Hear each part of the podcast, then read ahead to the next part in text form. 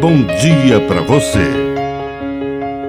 Agora, na Pai Querer FM, uma mensagem de vida.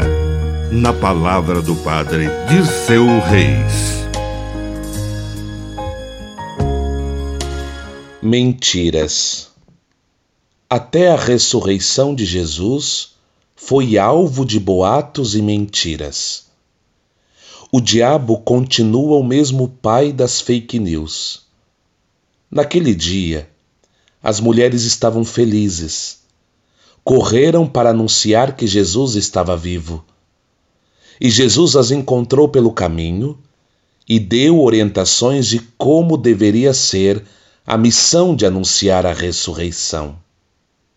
Enquanto isso, os guardas, que também sabiam que algo extraordinário havia acontecido naquele sepulcro vazio, foram contar aos sumos sacerdotes que se reuniram, pagaram àqueles homens para que inventassem mentiras, que o corpo havia sido roubado, que havia acontecido qualquer coisa, mas não a ressurreição.